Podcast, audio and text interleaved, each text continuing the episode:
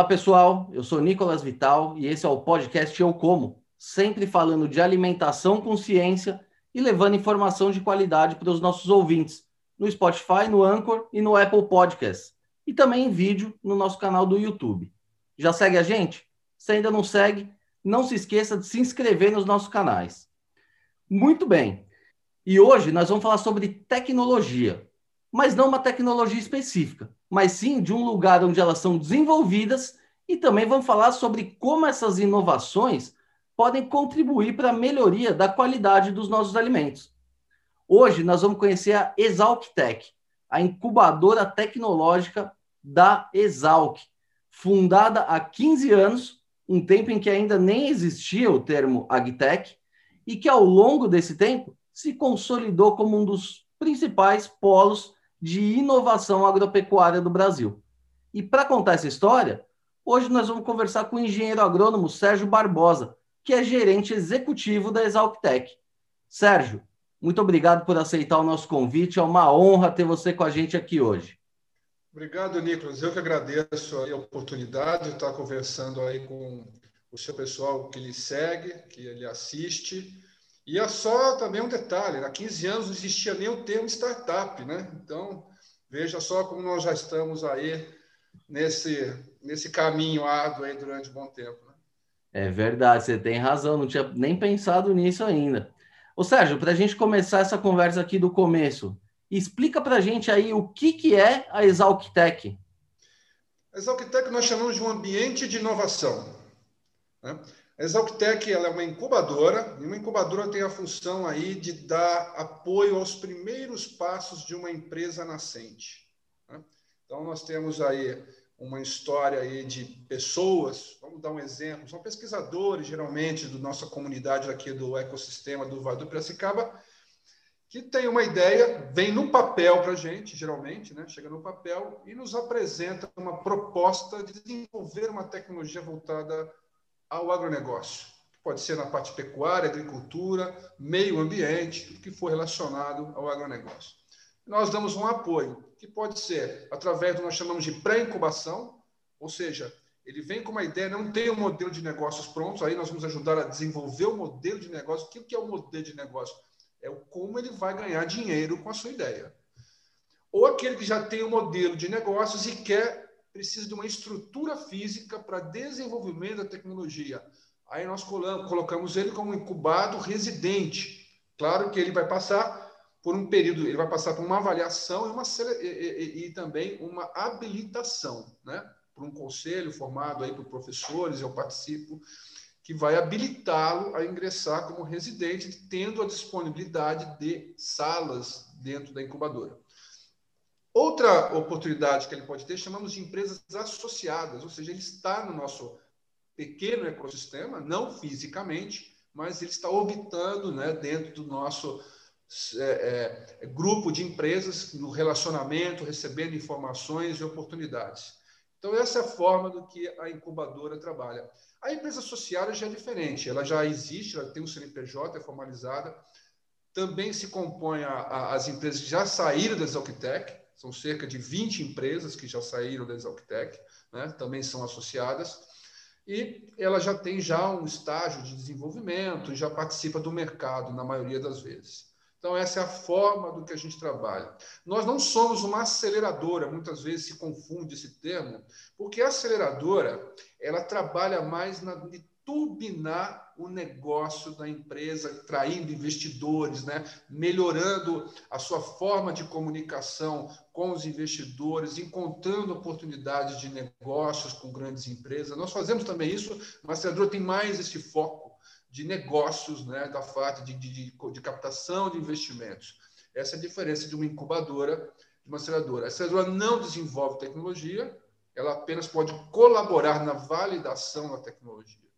Mas essa aí já é uma prerrogativa das incubadoras e é isso que a gente faz. Ou seja, o que nós fazemos, eu gosto de definir bem, existe uma coisa chamada risco tecnológico e risco financeiro.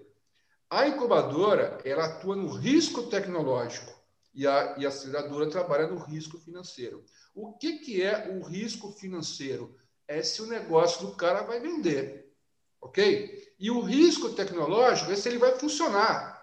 Ou seja, quem tem mais risco é o que tem o tecnológico, porque se não funciona, funcionar, nem passa com o financeiro. Então, você pode notar que existem poucas incubadoras em relação ao número de aceleradoras, né? Porque ninguém quer no Brasil, infelizmente, encarar risco tecnológico. Então, isso cabe muitas vezes a ambientes de inovação que ficam dentro de centros de geração de conhecimento, que são universidades, institutos de pesquisa, de um modo geral. No Brasil, essa é a realidade, infelizmente, mas fora do Brasil, Estados Unidos, Europa, já é mais comum você incentivar os ambientes de inovação que trabalham com risco tecnológico. E Sérgio, e aí você falou do, do risco financeiro aí também.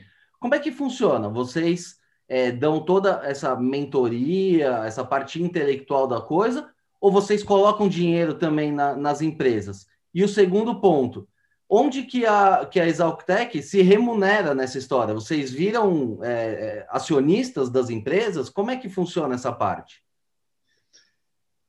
Essas condições você falou de, de investir e ter participação societária é muito mais comum nas aceleradoras. Na incubadora, no nosso caso, nós não temos esse investimento direto, investimento financeiro, mas sim um investimento econômico, porque eu estou oferecendo um espaço subsidiado para ele né, em relação ao mercado imobiliário que tem por aí. É claro que a estrutura nossa não é das mais é, modernas né, e suficiente, mas é o que tem para oferecer. E então, algumas condições de ter uma fazenda do lado, né, para ele poder trabalhar no desenvolvimento da tecnologia atrai esse tipo de empresa, né? essa empresa nascente. Né? O nosso perfil é, do nosso empreendedor ele é muito acadêmico, geralmente.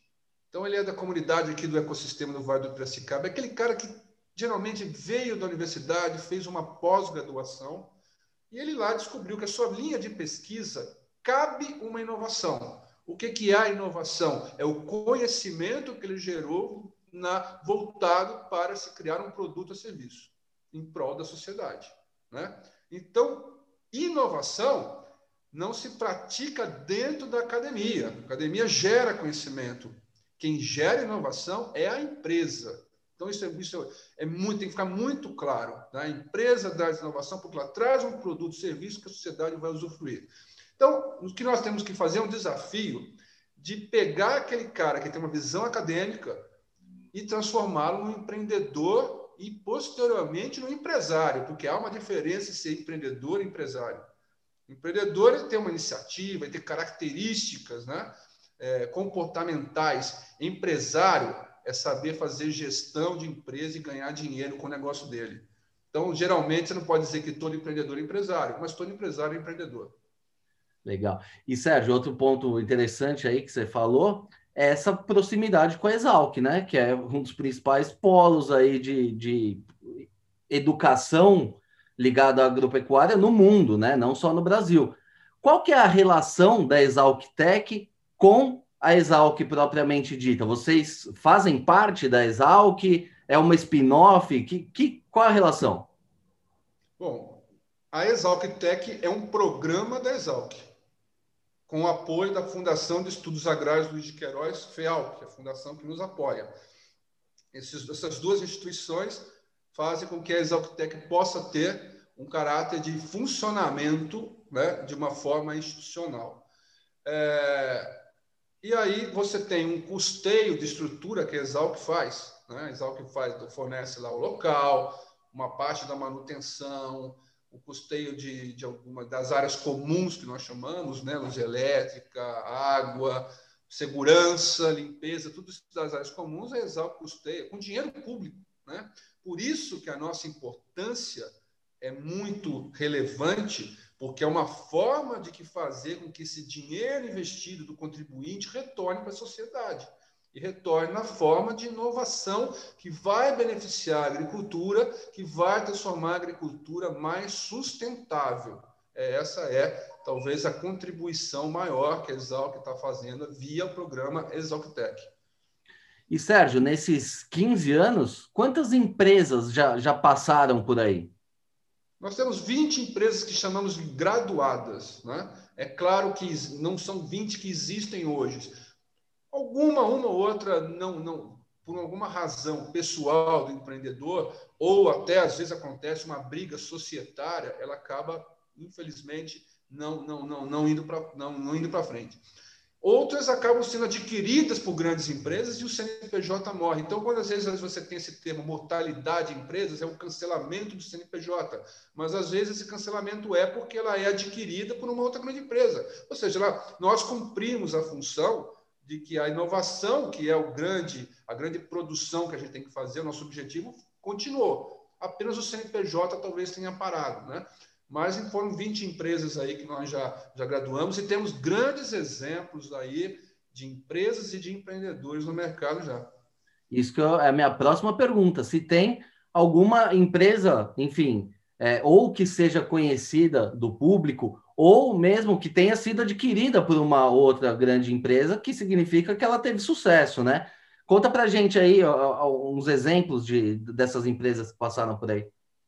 Bom, a nossa primeira empresa graduada chamava-se AgroSafety. Ela é um exemplo de uma empresa que acabou sendo adquirida por uma grande empresa chamada Genesis Group, que trabalha muito na área de rastreabilidade. A AgroSafety era uma empresa que, que desenvolvia uma tecnologia chamada análise de multiresíduos para bases alimentares, ou seja, trabalhando nesse conceito de alimentação direto, da qual você avalia presença de todos os tipos de agrotóxicos ou defensivos agrícolas que são colocados durante o processo de produção. Ela consegue identificar. E as, e as empresas utilizam esse serviço para ou, exportação de algum produto, para você verificar se aquele produto tem registro no país destino, ou mesmo para ver a, a, a, o nível de contaminação residual que pode ter.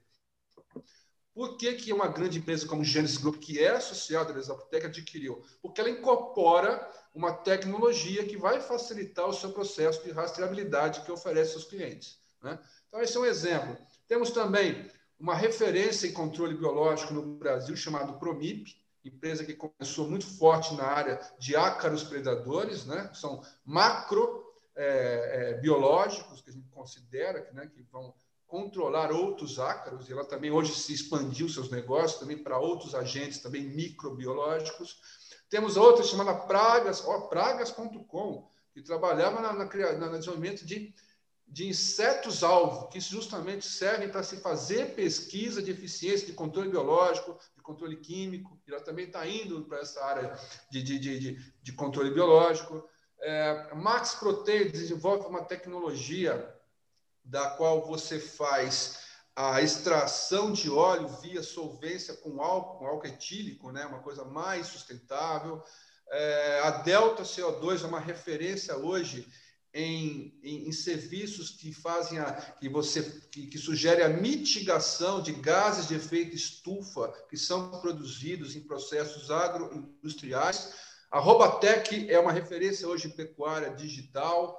É, nós temos também Smart Agri, Smart Sensing, que trabalha muito forte na parte de agricultura digital é, e, e, e, e, tecnologias de aplicação. A Drop é uma referência hoje em, em, tecnologias de aplicação de defensivos e fertilizantes. A BBQ Brasil Beef Quality é uma referência hoje na questão de certificação de carnes bovinas e assim vai. Não sei se eu não vou me lembrar de todas, né? Mas eu já coloco essas daí. É claro que os que eu esqueci, eles vão me cobrar. pois. Ô, Sérgio, é, chama atenção nessa tua lista, apesar de serem áreas completamente diferentes, mas todas têm algo em comum, que é atender o desejo da sociedade, né? A gente vê aí rastreabilidade, é um tema fundamental hoje. Redução no uso de defensivo, aplicação melhor do defensivo é outro. Manejo integrado de pragas, é, defensivos biológicos, enfim, tudo isso está é, tá contribuindo para que a gente tenha um, uma comida, no fim das contas, melhor no prato do consumidor, né? Como é que você vê a percepção é, da sociedade mesmo em relação a essas novas tecnologias? A sociedade ela já compreende isso, que, que essas tecnologias são boas para a vida dela? Ou ainda ela linka muito com essa questão do agronegócio, uma coisa que só vai beneficiar o grande fazendeiro, o latifundiário? Como é que você enxerga isso? Infelizmente, a percepção da sociedade não é positiva para o agronegócio. Ela sabe que existe agricultura, até ela, ela gosta da agricultura, mas ela não gosta do agronegócio. Isso aí é um problema simplesmente de má comunicação do nosso setor. O nosso setor não sabe passar esse tipo de informação. Então, quando nós temos alguns programas né, da grande mídia que mostram isso, eles acabam se surpreendendo. Né? Porque hoje, veja só, eu, eu, eu, é difícil dizer, num país de, de âmbito tropical, de extensão de agricultura que nós temos, com seis biomas, veja só, são seis biomas, e cada bioma é um tipo de agricultura que se pratica. Veja só a inteligência territorial que você tem que ter para praticar agricultura no Brasil. Plantar soja no Rio Grande do Sul não é a mesma coisa que plantar soja no Mato Grosso, não é a mesma coisa que plantar soja no Maranhão. São totalmente diferentes tipos de variedade, solos, clima, e assim vai. Então, nós temos que ter muita expertise. Agora, o que a sociedade talvez não entenda é o tripé da sustentabilidade. Porque sustentabilidade é composto pelo tripé meio ambiente, social e econômico. Se você tira uma dessas pernas, não existe sustentabilidade, não é um tripé mais, ele vai cair. Então, só se olha muito pelo meio ambiente, mas tudo existe impacto. Né? Às vezes, ela é mais criteriosa com o produtor rural do que na área urbana. Onde nós temos os grandes problemas ambientais do Brasil hoje? Não é na área rural, é na área urbana. Onde estão sendo contaminados os aquíferos? Onde está sendo contaminado a água que não é mais potável? Onde você tem presença de, de, de, de grandes volumes de resíduos sólidos, como lixões, aterros, assim? Onde você tem sujeira é, infelizmente, na área urbana. Isso acontece do lado da pessoa, mas ela ainda vê o grande vilão sendo o agronegócio. Né? Veja bem, problemas ambientais, desmatamentos, queimadas ilegais, não é feita pelo agronegócio, são feitos por criminosos. Criminosos não praticam agronegócio. E essa mensagem é uma mensagem que nós não sabemos passar e quebrar algumas narrativas que existem hoje, né, que, a, que, que a sociedade nossa é induzida. Ou seja, no modo de entender, o problema é mais nosso do que da sociedade. Temos que comunicar melhor. E a sua contribuição é muito importante para isso. Sua contribuição e de outros canais aí que conseguem ter essa percepção. Agora, Sérgio, é, esse trabalho que vocês desenvolvem aí na Exaltec pode ser decisivo nessa mudança de imagem, né? Porque boa parte da, dessa imagem que foi formada é, veio lá do, do Senhor do Engenho, da novela que tinha o Rei do Gado, sempre uma coisa antiga. A gente sabe que no agronegócio, a grande, maior, a, a grande parte, grande maioria do, do agronegócio já não é mais assim. Não existem mais esse tipo de coisa. Agora, você chegar numa população mais jovem, falando em agricultura 4.0, precisão, drone, essas coisas, juntando com startup, que é a, a, a, questão da moda no momento aí na juventude, e mostrar que o agronegócio é o maior fomentador disso no Brasil, né? Você não acha que, que essa pode ser uma, uma estratégia de mudança de imagem do agro como um todo? Usar essa questão da inovação? Não tenha dúvida. É, nesse primeiro momento, o que é muito positivo com toda essa questão, vamos chamar o termo mais popular, gamificação do agronegócio, né? Porque você tem hoje sensores, né? telas né? de computador, drones, né? automação. Isso está acontecendo que a gente chama de agricultura 4.0, um termo que nós trouxemos da chamada indústria 4.0, que são as formas conectadas de produção, né? de interação entre todas as, as ações de produção. É, isso funciona muito bem, Nicolas, sabe? E ó, isso é muito positivo no jovem, primeiramente no jovem do setor rural, daquele filho do produtor rural. Existe uma pressão urbana para as pessoas saírem do meio rural e irem para a fazenda. Aliás, se for ver bem, a maioria dos produtores rurais hoje residem em fazendas, é, residem nas cidades e trabalham nas fazendas. Ou seja, até existe um termo, né? A agricultura é muito mais urbana do que rural hoje das pessoas. Mas, de modo geral, é muito importante que o, o filho do produtor, a gente chama de sucessão familiar, ele continue o negócio do pai dele. E veja só, o Brasil hoje tem um exemplo muito bem trabalhado em sucessão familiar do agronegócio, em comparação a países da Europa. Na Europa, o, o, o, garoto não quer ficar mesmo lá na área rural trabalhando em fazenda, ele quer ir para a área urbana. E eles terão problemas aí, logo, com isso, com questão de sucessão familiar. Cada vez mais os produtores europeus estão mais envelhecidos. E isso, claro, compõe toda aquela estratégia, aquelas narrativas que a gente escuta, né? Puxa, de barreiras que a gente chama não tarifárias, porque o Brasil pratica isso. É claro, há interesses, porque cada vez que o Brasil reduz um dólar no seu custo de produção, eles vão ter que aumentar lá um dólar para manter o produtor do campo. Então, há interesses. Né? Ou seja, nessa sua pergunta, para a sucessão familiar do agronegócio, está indo muito bem o que a gente chama de agricultura digital. Né? Agora, o que a gente precisa trazer é o jovem urbano, realmente. Porque a startup, ou a agtech, ela não é composta só de pessoas que pisam no barro, ou de profissionais da área de agrários ou veterinária. Temos administradores, temos pessoas da área jurídica, temos pessoas da área contábil, e temos pessoas da área comercial, e temos da área de TI. Né? E a TI está tá muito bem formada nas áreas urbanas. Aliás, o Brasil e o mundo passam por um processo de digitalização que foi acelerado, claro, por essa emergência sanitária. E nós, vamos, nós temos, vai ter um grande apagão de profissionais de TI. Hoje, para você encontrar um profissional de TI é muito difícil, tanto no Brasil como no mundo, tanto que os talentos nossos vão para fora. Então, se eu até te falo, se eu fosse, se me perguntasse para mim que política educacional você primeiramente faria para dar um, um choque né, de, de, de, de, de, recurso humano, de necessidade de recurso humano, fazer invista em profissionais de TI no Brasil. Precisamos de profissionais de TI. O, agro, o agronegócio, a agtech precisa de profissionais de TI. Né? Então, a forma, talvez, de trazer esses jovens é encantá-los. E eu fiquei muito feliz que eu recebi um currículo de um jovem de TI que está disposto a vir morar em Piracicaba e trabalhar com, com, com, a, com a agricultura 4.0, porque ele viu reportagens da grande mídia falando nisso, fez que bacana.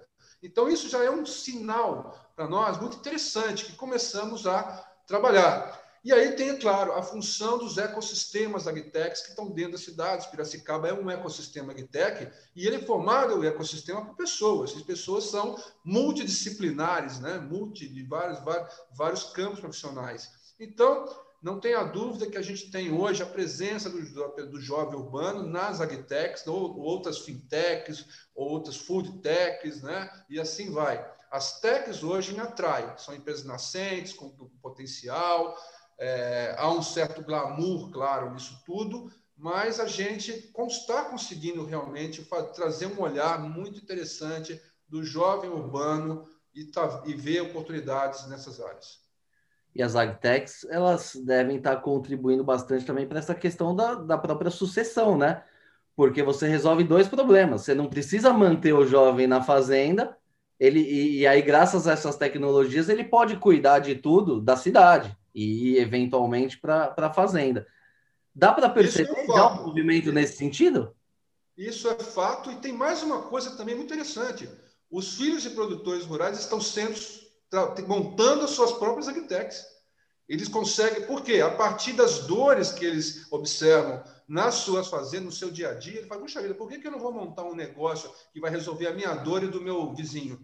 Então, essa, essa tendência de empreendedorismo dentro da, da, da, da porteira, com os, com, os, com os filhos de produtores rurais, está acontecendo de uma forma muito interessante e, e, isso é muito válido, né? porque traz aí também, incorpora um pouco da experiência da realidade de campo. Muitas vezes, os nossos empreendedores não conhecem, acredite, o campo, não conhecem realmente a realidade, né? Eles têm uma ideia muito formada da tecnologia, mas com alguma dificuldade de entender a sua viabilidade.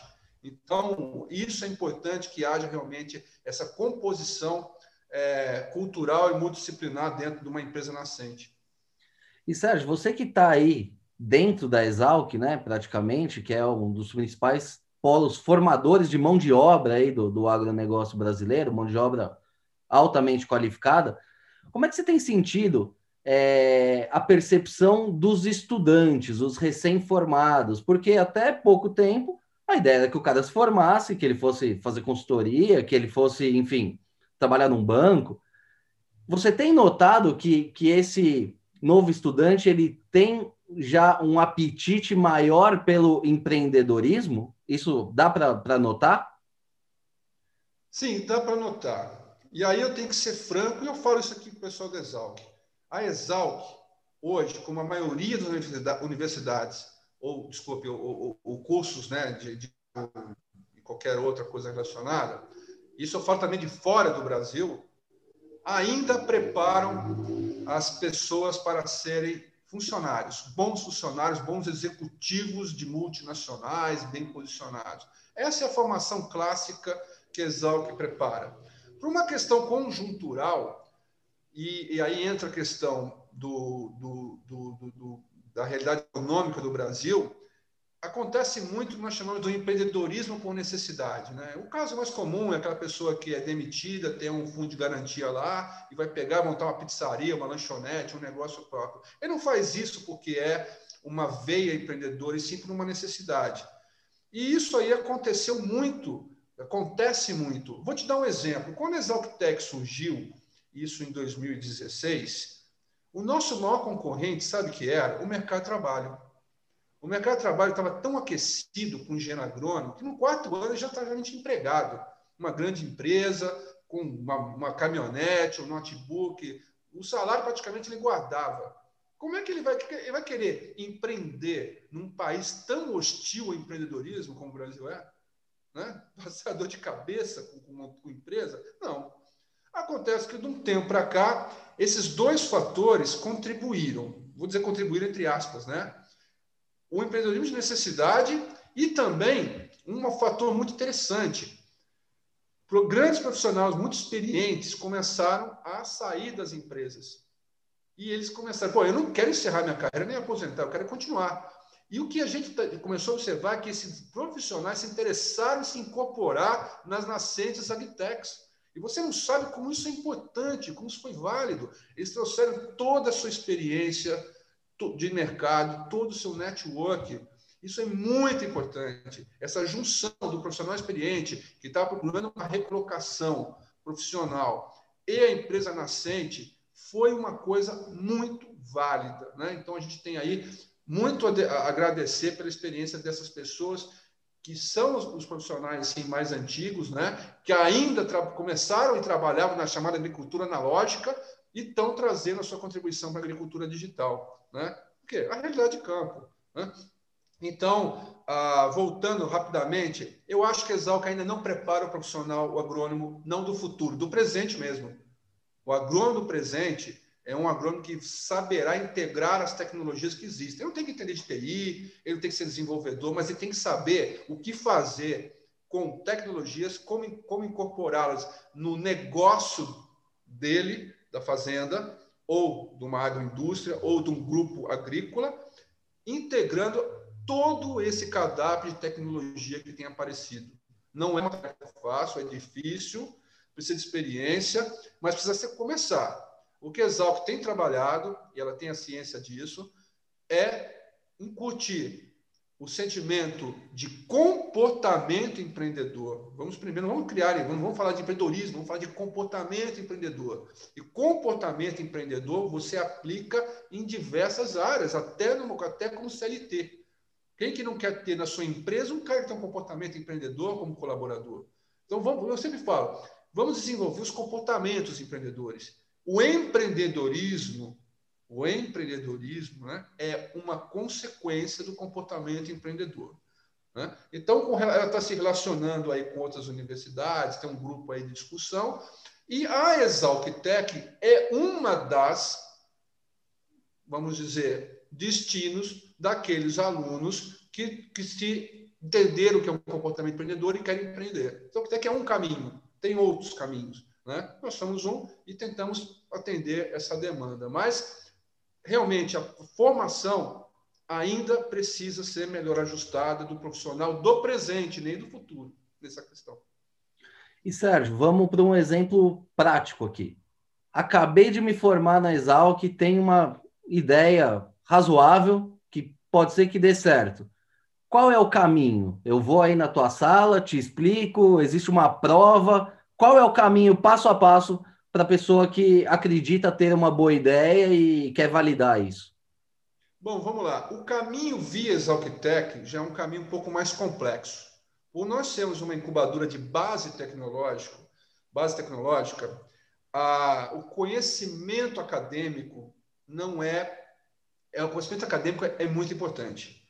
Por isso que o nosso perfil ele é mais para o pessoal, geralmente do da pós-graduação, que já tem uma base acadêmica maior, né? É, mas não impede também do pessoal da graduação. E aí você tem muitas, muitas boas ideias que a gente chama de economia criativa, né? São formas de negócio, tipo marketplace, é, outras formas de, é, de servicização, processo de servicização. Existem até empresas que, que, que, que replicam o, o, trabalho do Uber já na, na, nas fazendas, né? Na, na, na locação de máquinas. Isso não precisa ter conhecimento tanto acadêmico. Você precisa ter gente de ter, você ter uma boa equipe, boa ideia e vontade de trabalhar. E tendo um modelo de negócio muito bom. Então, é possível também a gente colaborar dessa forma. Tá? Mas quando você pega uma empresa de controle biológico, hoje que outra que trabalha com desenvolvimento de equipamentos, realmente já necessita um conhecimento acadêmico maior, né? uma especialização via pós-graduação. Ou seja, as ideias têm que ser boas ideias, né? têm que serem viáveis. Né? Então, nós somos um ambiente de inovação que trabalha muito forte, como eu disse, no risco tecnológico. Nós corremos muito esse risco. Porque é muito mais fácil uma empresa não dar certo, desenvolver uma tecnologia, do que uma empresa que quer fazer apenas uma economia criativa. Né? E aí você tem outros ambientes, e nosso ecossistema e outros ecossistemas do Brasil tem locais para abrigar isso. Você tem o próprio Sebrae, que pode dar orientação, você tem outras é, mentorias que a gente tem parceria, é, é, que também trabalham, nos ajudam, para receber esse jovem. Né?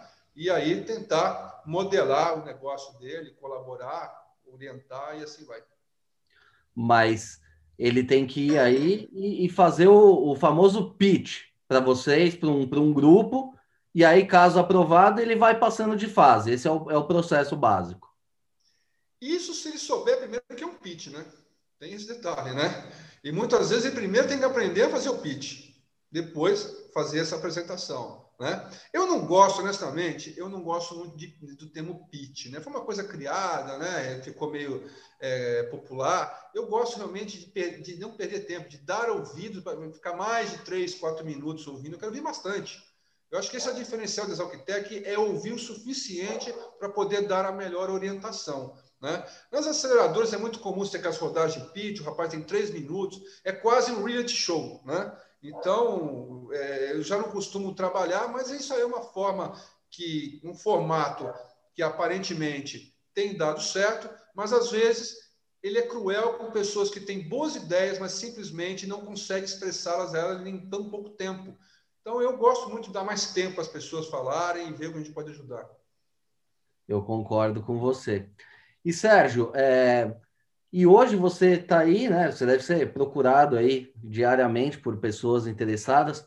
Quais são as principais áreas de interesse das startups hoje aí que te procuram? Tem alguma linha que se destaque? Olha, eu vou dizer o seguinte: as áreas estratégicas do agronegócio brasileiro são duas hoje, muito claras. Agricultura digital, ou agricultura 4.0, 5.0, e aí vai para frente e bioinsumos. Essas são as duas áreas. Tudo isso é para uma finalidade, tornar realmente a agricultura do Brasil muito mais sustentável. Né? E tudo que a gente está fazendo é para reduzir mesmo a quantidade de, ou racionalizar o uso de água, de fertilizantes, de defensivos, de área e de tempo. Né? Você produzir muito mais em uma menor área e produzir muito mais em um menor tempo, fazendo mais safras por ano. Né? Tudo isso é para reduzir mesmo. Tá? Isso, Nicolas, é interessante, porque veja só, você, as grandes empresas né, que trabalham com produtos e elas sabem disso, como ela vai fazer? Ela tem as metas de venda, mas tudo que a gente está fazendo é para diminuir o que elas vendem. Então, elas entendem isso e eu te falo que o empresário, o empreendedor, que entender que a maior disrupção que nós vamos ter é justamente do modelo de negócio. As grandes empresas não mais trabalharão com produtos. Eu não vou vender mais fertilizante, litros de defensivo, toneladas de fertilizante, eu vou vender um pacote tecnológico que vai te dar duas uma, duas, uma proposta de valor que vai na redução do custo da tua produção ou no aumento da tua produtividade. É isso que as grandes empresas começam a entender e, por isso, elas trazem as, as empresas agritechs para perto, porque a mentalidade, a, a, capacidade de enxergar de fora para dentro que as agritechs têm, a velocidade para inovar é muito maior do que uma grande empresa. Essa incorporação da mentalidade da agritech com o potencial da grande empresa é que, no meu modo de entender, vai criar essa grande disrupção no modelo de negócio para o agronegócio brasileiro como você mesmo disse, várias empresas já perceberam isso, né? E já vem investindo né, em aceleradoras próprias, né? A parte, em, muitos casos, da, da empresa para resolver os seus próprios problemas internos, né? E acho que essa é uma tendência e não dá para fugir mesmo. E aí, já entrando aqui na nossa reta final, fazendo um, balanço aí de tudo que a gente conversou. A gente já não é novidade para ninguém que o agronegócio brasileiro avançou um absurdo nas últimas décadas, né? A gente era importador de comida, hoje a gente é o celeiro do mundo. A gente sabe que é, a sustentabilidade já está na cabeça do, do produtor, mas no teu ponto de vista aí, dá para o Brasil avançar mais ainda? Dá para a gente dar um outro salto igual o que a gente deu nas últimas décadas? Não tenha dúvida. Um estudo da Exalc diz que um, um, um 75%, se eu não me engano, da área agricultável com conectividade já vai incorporar mais de 100 bilhões de reais no valor bruto de produção. Então, conectividade é um passo é, é, é primordial, certo? O segundo ponto, que aí eu, eu vou ser um pouco mais polêmico, é que o produtor rural continue sendo valorizado pela política governamental. Eu acho que ele é hoje valorizado pela política governamental. E eu te falo, acredite, se você fizer uma pesquisa com produtores rurais, ele vai dizer o que, que você quer do governo. Ele vai responder para você: eu quero que ele me dê segurança para me trabalhar. Quero que ele me dê segurança patrimonial e segurança jurídica para ele poder trabalhar e produzir. Certo? Ele nem fala muitas vezes de financiamentos, não, ele quer trabalhar e ele precisa ter segurança.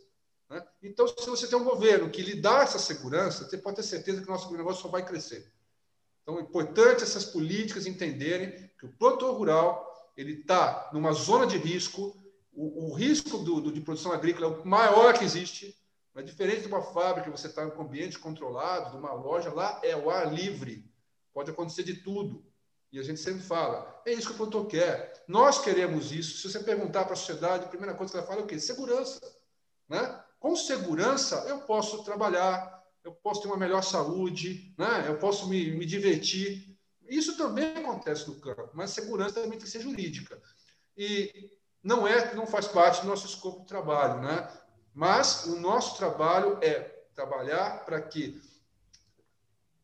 continuemos oferecendo para o produtor brasileiro tecnologia. E, e a absorção de tecnologia está no DNA do produtor brasileiro. Como você mesmo disse, em 35 anos, 40 anos, nós éramos importador de alimentos, nós somos os maiores exportadores. Por quê? Porque nós temos um empreendedor do campo, que é o produtor rural, um empreendedor que corre riscos, como todo empreendedor, claro, e também ele é ávido à tecnologia. O que tiver tecnologia e for viável, nos dois sentidos, economicamente e também operacionalmente, ele vai incorporar. Ele vai fazer isso, porque é uma necessidade. Isso está no DNA do nosso produtor, a gente tem que valorizar muito isso. E talvez essa é uma das coisas que a gente tem que saber também comunicar para a sociedade. Né? Como o nosso produtor rural ele é moderno, né? ele não é aquele jeca tatu, né? aquele cara que trabalha na enxada. Não, ele é muito moderno, ele é muito para frente e é uma pessoa que tem que valorizar. Eu acho que é mais importante que valorizar o agronegócio, Nicolas, é valorizar o produtor rural brasileiro. É isso aí. E aí, resumindo, das quatro, dos quatro pontos que você citou aqui, três envolvem tecnologia, né? Conectividade, defensivos, é, defensivos não, insumos biológicos, é, a questão da, da tecnologia 4.0 também, e para isso depende da, da conectividade, e por fim, a segurança jurídica. Então, três dos quatro pontos aí estão nas mãos aí do, das aceleradoras, da inovação e da, dos próprios jovens aí que estão chegando ao mercado, né? Então, Sérgio, para a gente fechar aí, manda um recado para o jovem que tem uma ideia, ou até para o jovem que não conhece o agronegócio, é, para que ele tente mudar a visão, ter uma visão menos deturpada e enxergue as oportunidades que estão por vir aí, né? Não dá para esquecer que bem visto ou não, o agro responde aí por um quarto do PIB brasileiro e é o setor que, bem ou mal, ainda move a economia do país, né? Olha, o recado que eu tenho que dar é que se esse jovem for procurar na, na linha da, da, da, história da família dele, com certeza, em algum momento, algum parente distante esteve no campo trabalhando. E ele tem esse DNA do campo. Em algum momento, você pode, qualquer pessoa, né? Ela já esteve nas suas, nos seus bisavós, tataravós, já esteve no campo trabalhando. Então, são, foram essas pessoas que trabalharam para ele estar hoje aí, certo? Isso é uma questão simples. Sem não preciso falar que o que ele come, o que ele veste e o combustível que ele usa vem do agronegócio. O agronegócio gera emprego, o agronegócio gera riqueza. Se nós temos um PIB hoje surpreendente, é por causa do agronegócio. Se nós temos empregos é por causa do agronegócio. Eu não vou nem entrar nesse detalhe, mas que ele tem que entender que, como, é, não digo talvez agora no momento, mas como no futebol brasileiro, o agronegócio também é a fonte de orgulho para a gente. Tá? Nós somos competitivos. O que se ouve, o que se fala, é tudo uma questão de estratégias do, do, do, de negociações mundiais. Né? Você precisa segurar o teu concorrente. Né? Então, a gente tem que entender que determinadas narrativas que acontecem hoje são por interesses puramente comerciais e não simplesmente pensando no meio ambiente ou na, na forma de se trabalhar. Volto a dizer, uma coisa é o negócio, outra coisa é crime ambiental. Elas não, não se conversam, o negócio não, não, não tem criminosos, o negócio tem produtores que estão dentro de uma legislação ambiental das mais rigorosas do mundo. Nós só temos, gente, 23% do território brasileiro com pecuária e agricultura, não é quase nada. É menos de um quarto. E olha com, o que a gente faz com tudo isso, qual é que a gente gera. Então, que o jovem entenda que nós estamos de braços abertos para recebê-lo e nós precisamos dele, porque as startups, as grandes empresas, não são feitas só de gente que trabalha na maçã no barro, mas com profissionais de várias categorias e competências. É isso aí. Sérgio, essa conversa aqui está ótima, mas o nosso tempo aqui, infelizmente, já está chegando ao fim. Queria agradecer mais uma vez aí a tua disponibilidade, as informações. Foi uma verdadeira aula para mim aqui, certamente também para os nossos ouvintes. Então, obrigado mais uma vez aí pela participação.